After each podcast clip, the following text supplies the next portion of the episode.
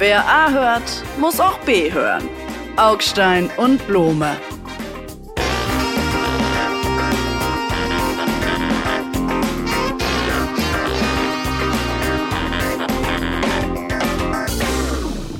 Hallo lieber Kollege Blome, herzlich willkommen zur neuen Folge unseres Podcasts. Es ist, glaube ich, schon die 30. Also sind wir Herzlich willkommen, sage ich auch. Jung und Kollege frisch Augstein. und in der Mitte unseres Lebens, ganz anders als äh, äh, der große, ich möchte sagen, der bedeutende Thomas Gottschalk, der sich jetzt endgültig von seiner Wetten das Bühne verabschiedet hat, mit einem sehr denkwürdigen Zitat. Darf ich Ihnen das mal in Erinnerung rufen, was er da gesagt hat? Ja, es hat leichten Mundgeruch, das Zitat, wie ich finde. Aber ja, bitte. Er hat gesagt, äh, äh, also Gottschalk erklärt, dass ich und das muss ich wirklich sagen, immer im Fernsehen das gesagt habe, was ich zu Hause auch gesagt habe. Inzwischen rede ich zu Hause anders als im Fernsehen und das ist auch keine dolle Entwicklung. Und bevor hier irgendein verzweifelter Aufnahmeleiter hin und her rennt und sagt, du hast wieder einen Shitstorm hergelabert, dann sage ich, dann sage ich lieber gar nichts mehr. Sie meinen, der Kollege Gottschalk spielt darauf an, dass er sich selbst cancelt? Aus vorweggenommener Selbstcancelung, um nicht gecancelt zu werden, von diesem rot-grün versifften ja, Woken-Irrsinn? Ja, ja, ja, ich fand's toll. Ich fand's irgendwie echt rührend, weil, also erstens fand ich gar nicht, denn ich habe es natürlich nicht gesehen. Denn ich gucke schon seit ganz langer Zeit kein Fernsehen mehr. Jeder zweite Deutsche hat das gesehen. Ja, ich bin der Zweite, der es nicht gesehen hat, aber ich habe es nachher gelesen. Ich lese sehr viel und sehe sehr wenig. Und ähm, ich find's irre rührend weil er ist halt alt, ja, er ist, äh, er ist 73, obwohl so alt ist es ja heutzutage noch gar nicht, aber 73 immerhin. Und er fühlt sich irgendwie in unserer Gegenwart nicht mehr so richtig beheimatet und hat das Gefühl, äh, er kann nicht mehr. Man fragt sich nur, wenn er sagt, dass er praktisch wie redet er denn dann eigentlich zu Hause, wenn er so öffentlich nicht mehr reden kann? Also zu Hause dann praktisch immer so schwulen Witze und das N-Wort wird irgendwie genüsslich ausgesprochen. Also was macht denn Gottschalk zu Hause? Ich finde, je länger man über den Satz nachdenkt, über den sich dann ja ganz viele aufgeregt haben, beziehungsweise ganz viele haben das herbeigenommen als Beweis dafür, dass wir in einer Cancel Culture leben, äh, wo man nicht mehr sagen darf, was man denkt und so weiter. So sehr das an manchen einzelnen Punkten auch gelegentlich mal stimmen kann, hat mich, je länger ich drüber nachdenke, dieser Satz immer mehr geärgert, weil er im Prinzip ja nur die Abwandlung ist von früher war alles besser. Ich würde wagen zu behaupten, früher waren auch die Witze von Thomas Gottschalk besser. Denn das ist ein ziemlich schlechter Witz.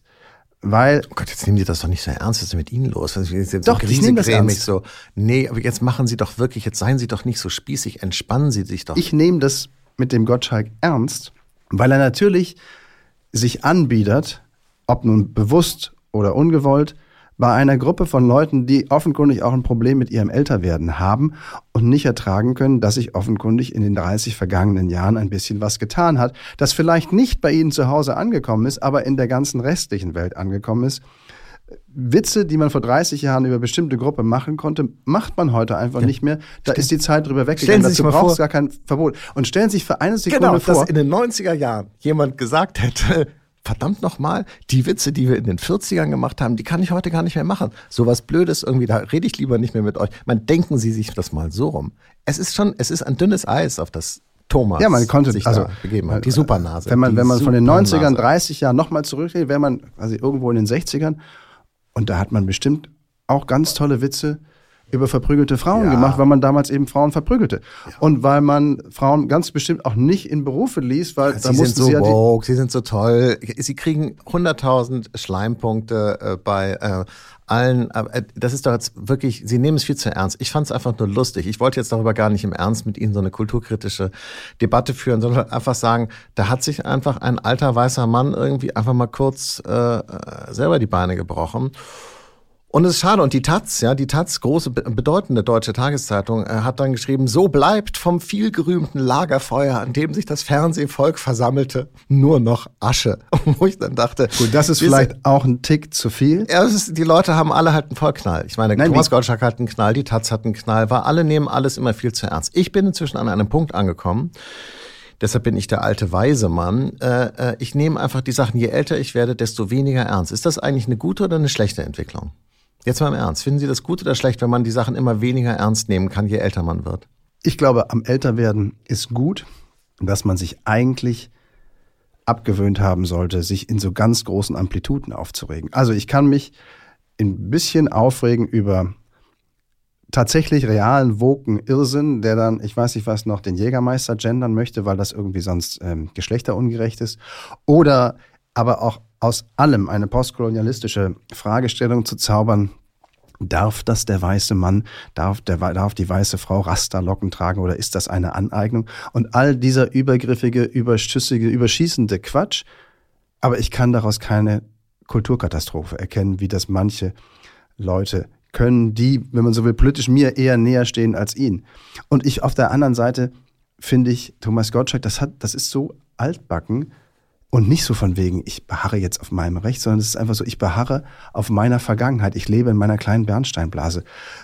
Und dazwischen, muss ich sagen, liegt die Wahrheit wie immer in der Mitte, in Maß und Mitte, in Augenmaß. Und das ist eine Tugend, die Fasel, mit dem wachsenden Alter kommt. Fasel, Fasel, Fasel. wie wir zu Hause in solchen Situationen zu sagen pflegen. Mich hat Thomas Gottschalk in diesem Fall auch ein bisschen natürlich erinnert an Friedrich Merz, äh, äh, wegen eben dieser Rekurrierung auf die Vergangenheit. Friedrich Merz hat ja im Bundestag gesagt, äh, äh zu Robert Habeck, also auch ein bedeutender deutscher Politiker, dass äh, Robert Habeck ihm vorgeworfen haben, man, äh, die CDU sei eine Partei aus den 90ern, ja, da sind sie wieder, die 90er. Und äh, Friedrich Merz hat dann gesagt, die 90er, das ist doch ein tolles Jahrzehnt gewesen, da war äh, äh, äh, äh, alles auch viel, viel besser als heute. Und außerdem war Helmut Kohl Bundeskanzler. Naja gut, die 90er waren das bessere Jahrzehnt, gemessen an dem, was wir von diesem Jahrzehnt bislang zumindest gesehen haben. Denn die 90er begannen mit dem Fall der Mauer, mit einer irren Aufbruchsstimmung, mit dem Gefühl, die Geschichte wendet sich zu einem guten Punkt und endet an diesem guten Punkt und für immer da bleibt es gut. Die Demokratien siegen rund um den Globus. Der Hunger wird immer weniger. Klimaschutz war jetzt noch nicht so riesengroß geschrieben, muss man zugeben.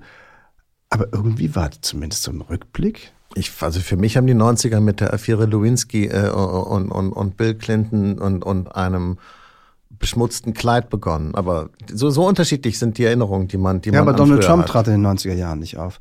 Man musste vor dem Ausgang von Wahlen keine Doch, Angst haben. Als Huhn äh, äh in einer Fernsehshow. Können okay. Sie sich nochmal. Gut, aber wir kommen jetzt ab. Friedrich Merz, die 90er Jahre, wo hat er das gesagt? In einem Bundestagsschlagabtausch mit dem Bundeskanzler, wo er ihn ins Gesicht geschleudert hat. Das, was ich Ihnen auch all die Jahre schon gesagt habe. Sie können es nicht. Das war hart. Das war hart, das war persönlich. Ad hominem macht man eigentlich nicht. Aber dem Mann ist halt die Galle geplatzt, zu Recht, weil die Bundesregierung es offenkundig nicht über sich bringt, ein überschaubar großes, wir sprachen davon, Haushaltsloch im kommenden Jahr zu stopfen. Und der Bundeskanzler sich einen ganzen Vormittag in den Bundestag gestellt hat, ohne darüber zu reden, wie er das zu tun gedenkt. Eine Regierungserklärung ohne Regierung und ohne Erklärung. Was bleibt dann? Nichts. Das Ganze nichts. Und das führt einen zu dem Punkt, dass man sagen muss, wenn diese Regierung den kommenden Haushalt nicht zusammenbringt, dann brauchen wir Neuwahlen. Ich fände das eigentlich Quatsch, weil Neuwahlen ist ein Offenbarungseid, ist sechs Monate Stillstand im Wahlkampf politisch und die haben wir jetzt gar nicht mehr, diese Zeit. Aber es könnte dazu kommen. Aber ich muss ganz kurz nochmal zu diesem Zitat zurück, denn, denn normalerweise äh, sind ja diese Schlagabtäusche, Tauschs im, im, im Bundestag eigentlich außerhalb sozusagen der Öffentlichkeit. Irgendwie die, die, Leute nehmen das gar nicht wahr und, und mich interessiert das auch gar nicht so toll und so. In diesem einen Fall allerdings, weil natürlich diese Haushaltsgeschichte wirklich ein echtes Drama ist und, und wie so eine Netflix-Serie, hat man es wahrgenommen, denn Merz ist äh, wirklich aus sich selber herausgekommen. Ganz krass, er hat den, den Bundeskanzler derartig vors Schienenbein getreten und hat gesagt, verglichen allein mit den Kanzlern, die ihre einstmals so stolze Partei, die SPD, hier in Deutschland gestellt hat, verglichen mit Willy Brandt, verglichen mit Helmut Schmidt, sogar mit Gerhard Schröder, ja, sogar mit Gerhard Schröder, muss man doch spätestens nach dieser Regierungsklärung von heute Morgen zum Schluss kommen, Sie können es nicht. Und jetzt kommt das, was ich noch krasser finde, die Schuhe, in denen Sie als Bundeskanzler stehen, sind Ihnen mindestens zwei Schuhnummern zu groß. Zwei, nicht eine nicht drei, nicht anderthalb, sondern zwei. Also der Kanzler hat zum Beispiel jetzt Schuhgröße 44 und für Bundeskanzler braucht man 46. so habe ich das verstanden. Es war schon relativ krass, was Merz da gemacht hat, aber ich fürchte, und das ist jetzt eigentlich die Pointe, hm, er hat recht. Ich glaube, er hat einfach recht. Ich glaube tatsächlich, dass Olaf Scholz es nicht kann. Und zwar, weil er zu sehr von sich selber eingenommen ist. Und das ist dann eben auch nicht gut. Ja, schöner Titel des Spiegels, der Allesbesserwisser.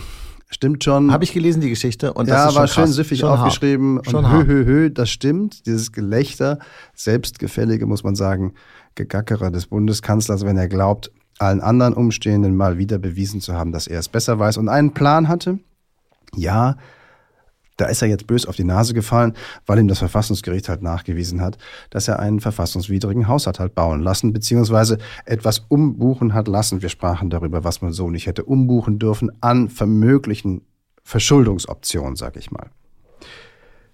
Jetzt geht's aber darum, kriegt er den nächsten Bundeshaushalt hin? 2024. Königsdisziplin einer jeden Regierung. Kriegt sie das nicht hin, hat sie fertig. Ich kann mir einfach nicht vorstellen, dass sie das nicht hinkriegen. Insofern glaube ich nicht, Augstein, dass wir Neuwahlen kriegen und ich glaube auch nicht, dass wir welche brauchen. Die sollen, Sie sich das mal, die sollen sich mal zusammenreißen und einfach ihren Job machen. Das weil ist doch Sie, nicht so schwierig. Weil Sie sich das nicht vorstellen können. Ich meine, ich konnte mir nicht vorstellen, dass die äh, sich in diese Situation begeben. Wenn, wenn Sie das nochmal nachverfolgen, äh, äh, es war ja schon so, dass das Verfassungsgericht ja schon vor einem Jahr ein großes äh, Warnschild aufgestellt hat, auf dem im Grunde stand, wenn ihr diesen Weg weitergeht, kann das sehr, sehr schwierig werden. Darüber hat man sich einfach hinweggesetzt. Und das ist dann so eine, so eine Wirklichkeitsverleugnung. Das ist eine Mischung aus Angst, weil man, weil man merkt, die Konflikte innerhalb der Koalition sind so groß, dass man sie kaum lösen kann. Dann einfach Augen zu und durch, wenn man irgendwie denkt, äh, wenn wir die Augen zumachen, dann können die anderen uns auch nicht sehen. Und das dann noch verbunden mit äh, dem Hochmut von Olaf Scholz, der einfach denkt, er ist eh intelligenter als die anderen, die anderen haben es nur noch nicht gecheckt. Das führt dann halt direkt in die Katastrophe. Und da muss ich sagen, eigentlich will ich gar nicht, dass so jemand Bundeskanzler ist, denn da habe ich irgendwie gar nicht so, das Vertrauen ist dann irgendwann auch weg, oder? Ja, können Sie so argumentieren. Einziger Haken daran, es ist gar keine Katastrophe. Es ist halt ein zerschossener, eine zerschossene Teilfinanzierung diverser Vorhaben, die sich über vier Jahre strecken. Das kann man auch wieder heile machen. Man braucht allerdings ein bisschen politische Kraft. Insofern werden wir jetzt einfach erleben, ob diese Regierung noch regierungsfähig ist, wenn sie das zusammenkriegt. Der Koalitionsausschuss hat sich nur ein bisschen abgetastet. An Wahrheit müssen es Herr Habeck, Herr Scholz und Herr Lindner zu dritt ausschießen. Das ist auch ihr Job. Und ich finde es bis dahin noch vergleichsweise alles normal. Niemand muss Angst haben, dass morgen seine Rente nicht gezahlt wird. Niemand muss Angst haben, dass eine zugesagte Förderung plötzlich ja. zurückgenommen wird oder gar zurückgefordert wird. Das Sie passiert alles doch, nicht. Also ich will es jetzt gar nicht die Kohle muss kleinquatschen, herkommen. aber ich ärgere mich darüber, dass es so künstlich Aber groß die- gequatscht Aber wird. es ist, doch, es ist nicht künstlich groß gequatscht. Doch. Es ist schon, nein, es ist deshalb ein Riesenproblem, weil es ein Symptom ist. Mein Gott, dass ich Ihnen das jetzt erklären muss. Sie sind doch der Politikfuchs von uns beiden. Wenn Fuchs. äh, äh, überhaupt, der Fuchs, wenn, wir sind doch in diese Situation nur deshalb gekommen, weil diese drei Parteien sich nicht darauf einigen können, äh, äh, wo die Kohle herkommen soll, wer seine Partikularinteressen zurückstecken muss. Und dann brauchen wir auch noch 100 Milliarden für die Bundeswehr obendrauf. Das soll auch noch alles gezahlt werden und die Hilfe für die Ukraine, die muss auch noch verdoppelt werden. Das heißt also ausgeben ohne Ende, ja praktisch, was das Portemonnaie herhält und so. Also Schulden machen. Wenn das jetzt aber nicht geht, dann ist eben Tag der Wahrheit und dann wird man merken, die können sich da gar nicht zusammenraufen und sie können es den Wählern auch gar nicht zumuten, weil die dann sagen, äh, was, ihr geht an die Rente, ihr geht ans Elterngeld, ihr geht an das Geld, an das Geld, ich habe hier noch das Geld, dann noch das Geld. Das machen die Leute auch nicht mit. Deshalb hat ja auch Scholz gesagt, wir rufen schon wieder den neuen Notstand aus äh, und nehmen neue Schulden auf. Dieses Land Das ist wäre eine wirkliche feige Auswegfinanzierung. strukturell nicht regierbar, glaube ich inzwischen. Und übrigens, wenn eine neue Regierung kommt, deshalb tue ich mich auch so ein bisschen schwer. Moment, ich glaube, Moment, die warten Sie mal, bleiben wir mal für eine Sekunde bei der alten Regierung. Nochmal satt zusätzlich neue Schulden, wie das zum Beispiel SPD und Grüne wollen. Da kann ich nur sagen, neue Schulden sind feige. Das ist der Beweis der Feigheit. Es ist der Beweis der Unfähigkeit, sich zu entscheiden, was wichtig und was nicht ganz so wichtig ist. Der Haushalt ist groß genug und übrigens darf man Schulden machen, aber halt nur in einem begrenzten Maße. Und zusammen ist genug Geld da für nahezu alles. Und wenn der Klimaschutz halt wichtiger ist, dann muss man eben sagen, wichtiger als was? Und meinetwegen wichtiger als die Bundeswehr. Könnte man ja argumentieren. Oder eben was also wichtiger als was anderes. Ich, ich habe das Gefühl, die drücken sich vor Politik. Das sind Spitzenpolitiker, die wollen gar keine Politik machen. Dabei sind, ich möchte sagen, auch unkonventionelle Vorschläge ja bereits auf dem Markt. Also, ein griechischer ehemaliger Minister schlägt uns vor, griechische Inseln zu verkaufen. nicht griechisch, das ist ja genau Ah, der nein, Witz. stopp. Sie haben recht. Deutsche Inseln zu verkaufen, um Geld zu machen. Ja. Und ich muss, dem muss ich sagen, es erinnert mich. À la hat mir- Bonheur. À la Bonheur, Chapeau. Sehr lustig. Komm. Retourkutsche kommt ungefähr zehn Jahre nachdem, über zehn Jahre, Ja. in, sagen wir so, mit gewisser Verzögerung. Wir denen gesagt haben, verkauft doch euch hier Inseln. Ja, Äh, äh, und wissen Sie, was die die, meine absolutes Highlight in meinen bescheidenen Jahren der Bildzeitung war? ja. War die Zeile, hier steht er nun am Mittelmeer und hatte keine Mittel mehr. Ich dachte, ihr griecht nichts, ihr Griechen, war das die beste war auch Zeile. schlecht. Nein, aber das mit dem Mittelmeer und Mittelmeer, Ja. als Herr Papandreou, glaube ich, hieß er damals als Premierminister Ja. 2010, 11, sagen musste, wir haben keine Kohle mehr, wir brauchen Hilfe. Ja. So, das ist jetzt die Retourkutsche. Fair Aber, enough. was, aber was für Inseln sollen wir verkaufen? Helgoland oder, oder Sylt? Oder ich verstehe es nicht. Norderney.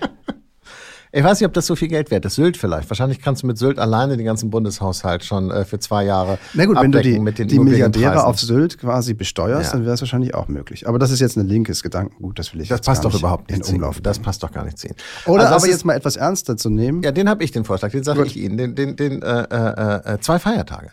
Zwei Feiertage streichen bringt so viel Geld ein, wie fehlt.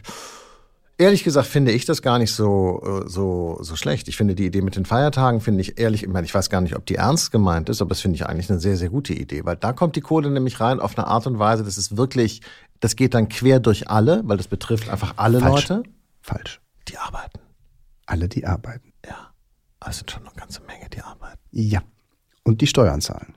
Denn letztlich kommt es ja über die Steuer rein. Ja gut, aber es geht schon um die Arbeit, weil der Feiertag fehlt ja allen. Der fehlt auch den Schülern übrigens dann. Äh, der, der, die einzigen, denen nicht fehlt, sind Arbeitslose und meinen, die, Rentner. lernen dann kein Mathe in Berlin, weil der Nein, Feiertag... ich sagte nur, die Feiertage sind halt, Mann, jetzt hören Sie doch mal auf, jetzt mal im Ernst. Ich finde das mit den Feiertagen gut. Nein, ich finde es auch eine gute Idee. Es ist ja übrigens schon einmal in der ähnlicher Form, sag ich, gemacht worden, als ich glaube, der Buß- und B-Tag gestrichen wurde zu Gerhard Schröder, Hans Eichels Zeiten oder so, um die Pflegeversicherung Siehst du? zu finanzieren, beziehungsweise das, was die Arbeitgeber in die Pflegeversicherung anteilig einzahlen mussten, zu kompensieren, dadurch, dass sie kostenlos in Anführungsstrichen einen Tag mehr Arbeit von den Leuten bekommen haben. Ich finde es auch keine schlechte Idee. Worauf ich ja nur hinaus wollte, ist, wenn selbst Außenstehende, wie ein griechischer ehemaliger Minister oder eben ein Wirtschaftswissenschaftler mit den Feiertagen daherkommt und sagt, wir haben schon eine Lösung dann kann es doch nicht sein, dass die versammelte Bundesregierung für ihr ganzes Geld, das sie kriegt, Entschuldigung, auf keine Lösung kommt. Also, nur äh, ganz kurz nochmal jetzt äh, äh, Grundkurs, äh, Regierungssystem der Bundesrepublik Deutschland. Was bedeutet eigentlich eine Regierung hat fertig? Das bedeutet ja technisch dann, dass zum Beispiel die Parteivorsitzenden der Grünen, äh, die neulich wiedergewählt wurden, das ist ein sehr lustiges Foto, kann ich allen Leuten nur empfehlen, sich das mal Nein. anzugucken. Die beiden Nein. Parteivorsitzenden Nein. der Grünen Gottschalk-Alarm. und dann die beiden äh, und dann Gottschalk-Alarm. und dann Robert Habeck und Annalena Baerbock, die beiden so als Viererteam, egal. Ähm, wenn also die Parteivorsitzenden der Grünen Sie sagen, wollten auf den Körperumfang. Ich wollte gar, nein, ich wollte, nein, ich wollte einfach sagen, dass die Parteivorsitzenden der Grünen können ihre Minister, ja, können die irgendwie zurückrufen? Können die eigentlich sagen, Robert, äh, leg dein Ministeramt nieder oder wie ist das? Können die das? Nee, das würden sie wahrscheinlich nicht alleine machen, aber in der Tat kann natürlich eine Partei sagen, vermittels ihrer Parteivorsitzenden oder nach irgendeiner Beschlussfassung, wir ziehen uns aus dieser Regierung zurück. Das heißt, A, physisch die Minister kommen nicht mehr Zur Arbeit? und die Abgeordneten der jeweiligen, meinetwegen Grünen oder FDP oder SPD-Fraktion sagen, wir stimmen nicht mehr mit dieser Regierung. Ja. Das wäre im Zweifel die FDP oder die Grünen. Dann hätte der Bundeskanzler keine eigene Mehrheit mehr im Saal und müsste die Vertrauensfrage stellen. Das Ergebnis wäre, er hat dieses Vertrauen, ausgedrückt durch die Mehrheit der Stimmen, nicht mehr. Und dann ist Schluss. Dann löst der Bundespräsident den Deutschen Bundestag auf. Wir gehen in einen Wahlkampf und in sechs Monaten sehen wir uns wieder und kommen wo raus? Ja, das ist natürlich das Problem. Sehen Sie, und deshalb gehen wir jetzt alle, glaube ich, mal in uns und überlegen das nochmal, ob wir das wirklich wollen. Wir kommen bei Friedrich Merz in den 90er Jahren raus. Gut, aber wir müssen noch über eine andere Sache reden, finde ich, die in dieser Woche passiert ist. Gil Ofarim. Schwieriges Thema, aber irgendwie, ich meine, das war ja dieser Sänger, der gesagt hat, er ist in Leipzig in dem Hotel antisemitisch äh, äh, beschimpft worden und, und wegen seiner Kette äh, mit dem äh, Stern und dann äh, und, und dann ist er raus, das Video aufgenommen, gepostet, vier Millionen Mal gesehen. Alle Leute sagen, oh Gott, Antisemitismus, Riesenproblem. Dieser Vielleicht muss man ganz kurz dazu sagen, einfach damit die Leute nochmal voll im Bilde sind. Es ging darum, dass ihn der Hotelmanager hinter dem Tresen aufgefordert habe, gefälligst seinen Davidstern unter den Pulli zu stecken. Andernfalls er nicht bedient und auch nicht eingecheckt würde. Genau. Daraufhin ist er vor die Tür des Hauses gegangen und hat sich bitterlich darüber beschwert und dann ging die Post ab.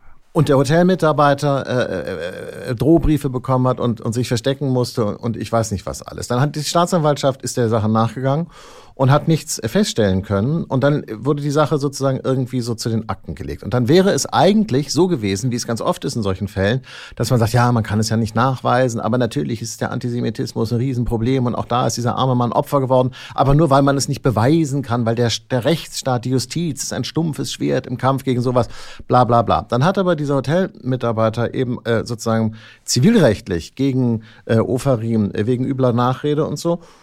Und offenbar wurde dann in der Beweisaufnahme äh, äh, entwickelt es sich so, dass der Richter zu dem Schluss kam, das war alles Quatsch. Und dann hat er diese äh, Parteien nochmal zur Seite genommen und hat offenbar zu Herrn Ofering gesagt, so, Sie haben jetzt genau zwei Möglichkeiten. Entweder Sie ziehen jetzt freiwillig zurück oder das gibt richtig Ärger. Und dann hat Ofarim drei Sätze gesagt, nämlich irgendwie, ich habe gelogen, es tut mir leid, ich habe das Video gelöscht. Und dann alles, oh, es ist so toll, er hat sich entschuldigt und ja, diese Entschuldigung ist so viel wert und es ist doch fantastisch, wie er da jetzt praktisch äh, diesen, über diesen Schatten da gesprungen ist, wo ich sagen würde, Alter, ich meine, wenn man mal bedenkt, was der da angezettelt hat und dann diese drei mageren, dürren Sätze, die die einzige Funktion hatten, ihn von der Vorstrafe zu bewahren, denn der wäre unter Umständen zur Bewährung verurteilt worden. Was er gemacht hat, war ein Riesending. Und dann sind alle, oh, er hat sich entschuldigt, das ist so Aber toll und so.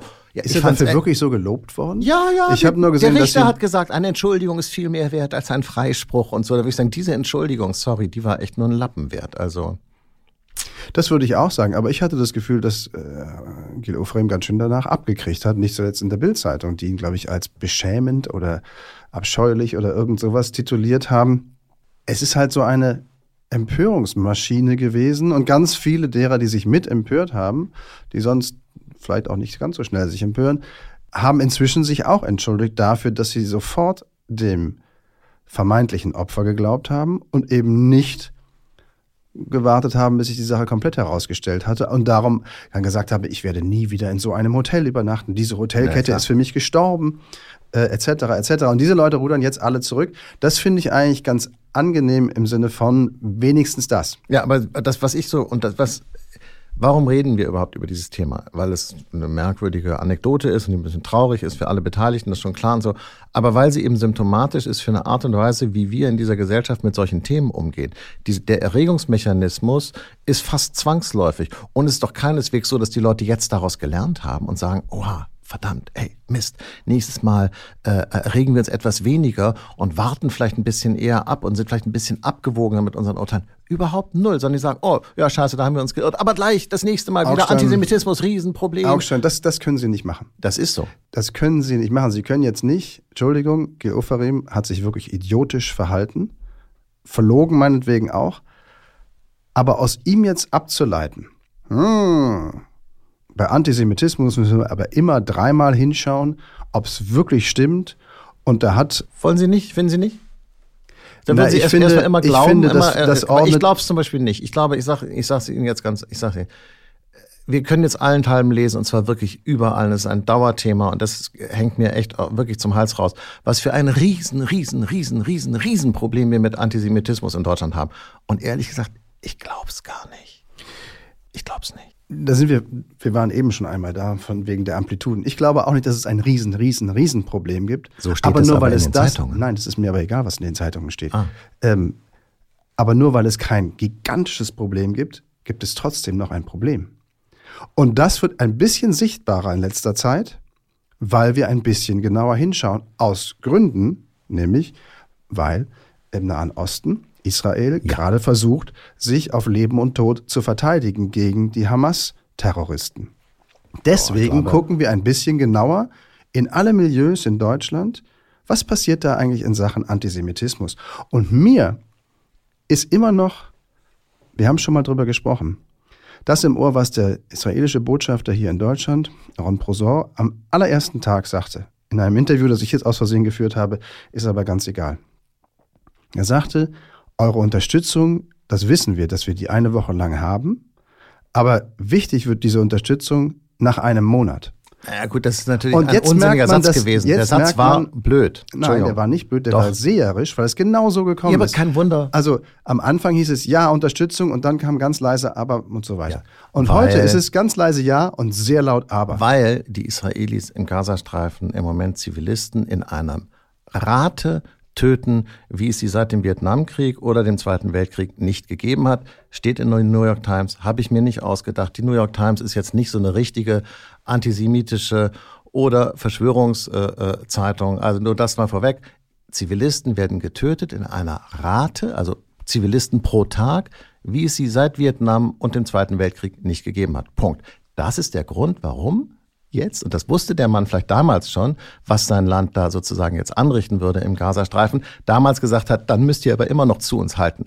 Ob wir da wirklich immer noch zu denen halten müssen, weiß ich gar nicht so. Naja, ich glaube, wenn diese Zahl stimmt, New York Times als Quelle ist immer nicht naja, schlecht. New York Times war auch die Quelle dafür, dass das äh, Krankenhaus platt bombardiert worden sei von den Israelis und das hat dann am Ende auch nicht gestimmt. Aber ich will gar nicht die New York Times in Zweifel ziehen. Nehmen wir an, die Zahl stimmt. Dann kann ich nur sagen, Entschuldigung, sowas kommt von sowas. Wenn die Hamas zivile Bevölkerung als Schutzschild benutzt, dann Krieg führt, sollte man sich niemand wundern, dass der Schutzschild etwas abbekommt. Egal. Und das ist zynisch formuliert, aber der Zynismus ist ja, nicht der israelische Zynismus, Ja, ich. sondern der Hamas-Zynismus.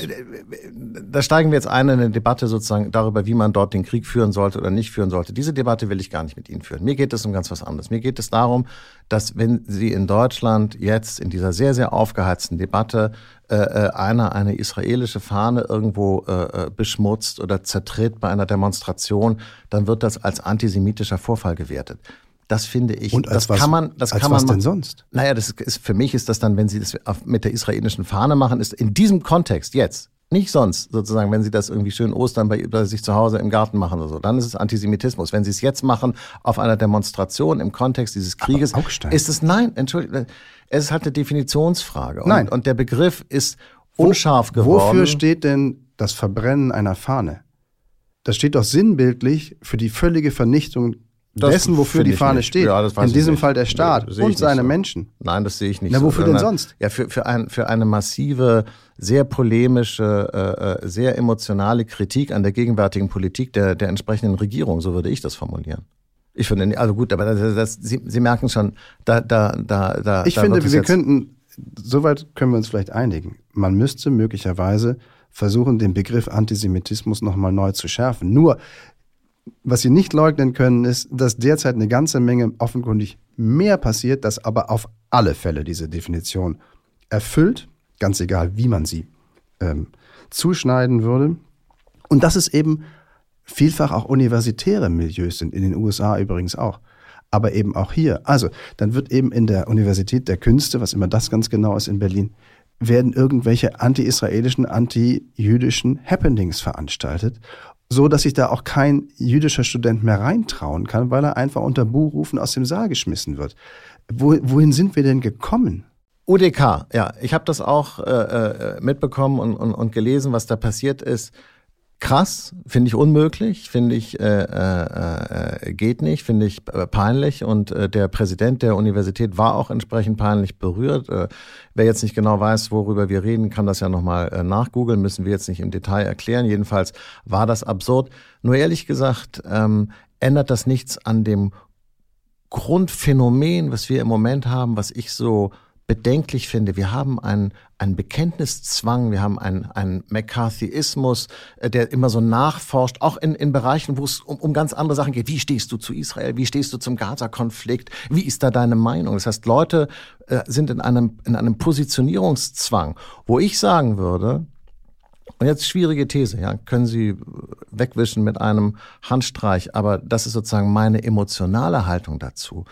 Wir haben in diesem Land und auf diesem Kontinent viele, viele Jahre, Jahrzehnte gebraucht, um tief verwurzelten Hass, der hier in den Kulturen angelegt war, von Deutschen zu Frankreich, umgekehrt, so zu überwinden und, und, und aufzulösen. Das ist eine Sache von Generationen. Und wenn man mal überlegt, wie schwierig das für die Deutschen war, ihre Gewalt und ihren Hass äh, aus sich, aus ihrer eigenen Kultur herauszubekommen, kann man, dann weiß man, was das für eine Arbeit ist.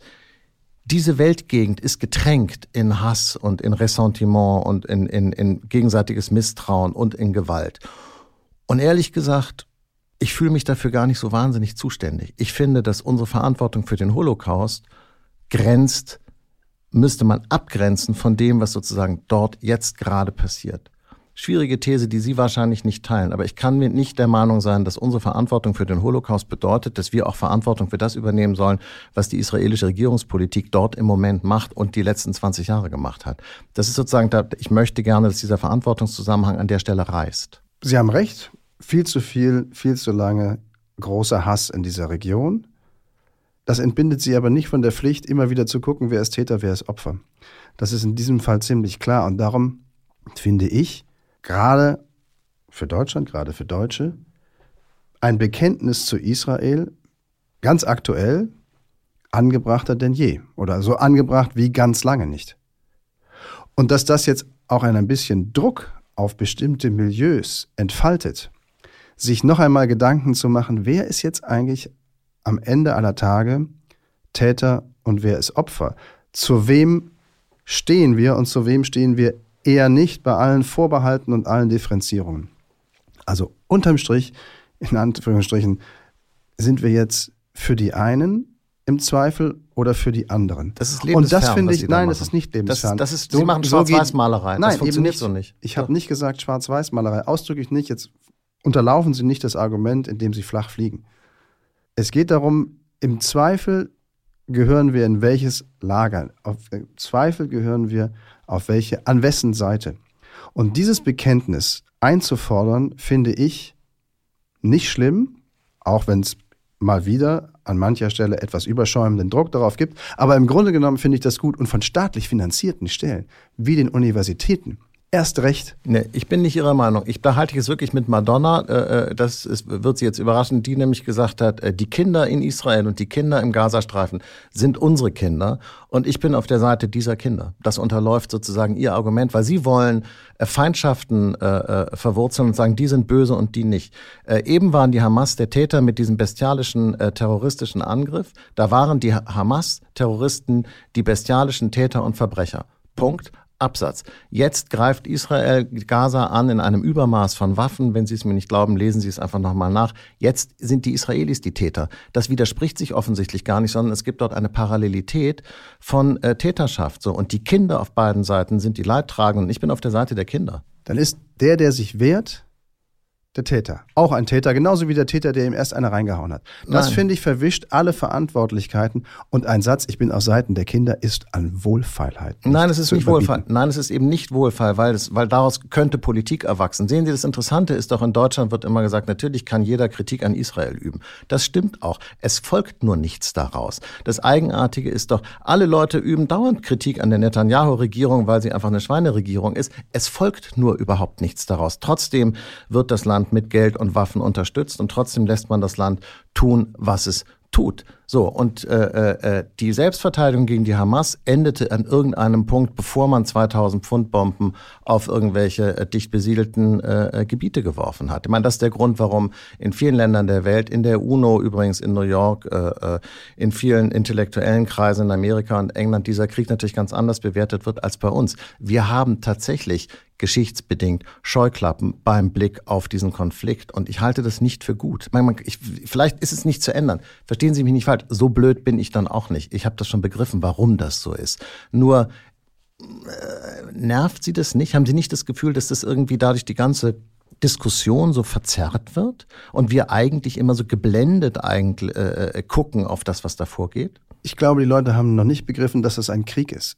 Es ist keine Polizeiaktion, wo sie bei einer Geiselnahme zum Beispiel vor allen Dingen schauen, dass den Geiseln nichts passiert. Dies ist ein Krieg. Und dieser Krieg wird auf einem extrem engen, dicht besiedelten Territorium geführt, weil das diejenigen wollten, die ihn begonnen haben. Aber als die, als Und darum finde ich jedes einzelne Schicksal, wenn Sie so wollen, bedauernswert. Und es, alle Menschen sind gleich viel wert. Jeder Mensch ist gleich viel wert. Und trotzdem wird man nicht um die Frage rumkommen, wenn man das moralisch beantworten will oder bewerten will, wer denn diesen Krieg begonnen hat. Und wer ihn übrigens durch Selbstauflösung auch jederzeit beenden könnte. Die Hamas könnte sagen, wir gehen, wir hören auf. Aber Herr Blume, ihr kriegt alle unsere Tunnel, ihr kriegt alle unsere Waffen. Wir haben eingesehen, das läuft so nicht, das funktioniert nicht, was wir hier vorhatten. Und jetzt werden Sie sagen, seien Sie nicht so naiv. Als äh, äh, der UNO-Generalsekretär äh, gesagt hat, äh, in diesem Krieg sterben äh, gerade so viele Zivilisten in so kurzer Zeit wie noch nie zuvor in seiner Amtszeit, hat man, hat der israelische UNO-Botschafter, hat sich einen gelben Stern angeheftet, um äh, äh hinzuweisen äh, auf die, ja, ich weiß auch nicht, auf, auf die Unmöglichkeit der, der Bemerkungen von Herrn Guterres. Einen gelben Stern. Das heißt sozusagen ein, ein hier wird also eine direkte Verbindung gezogen sozusagen zwischen der, äh, äh, dem Holocaust und den Verbrechen an den Juden äh, durch die Deutschen während des Zweiten Weltkriegs ähm, und dem, was dort passiert. Das finde ich nicht okay. Ich weiß nicht. Oder, oder finden Sie das richtig? Nein, das finde ich verharmlost den Holocaust. Und genau diese Kritik übrigens hat er ganz scharf aus Israel selber bekommen. Von Yad Vashem, ja, aber Na, äh, weil, Sie, weil die also von dem, aufpassen. von dem Gewissen Israels, wenn Sie so wollen, was diese Frage, diesen ähm, Zusammenhang angeht.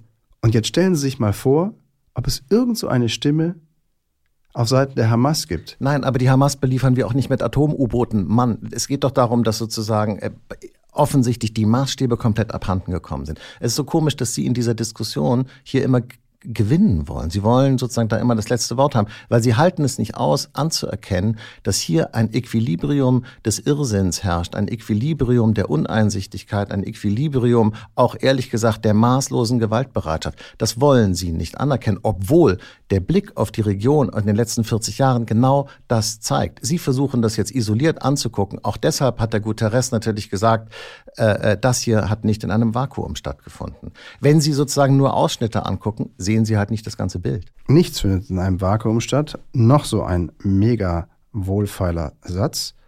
Und es ist nicht ein Gleichgewicht. Es ist ein drastisches Ungleichgewicht. Und da, glaube ich, unterscheiden wir uns einfach. Und damit wird man leben müssen. Wir sind ja auch schon ein bisschen älter. Wie Thomas Gottschalk. Bis nächstes Mal, Blume. Tschüss.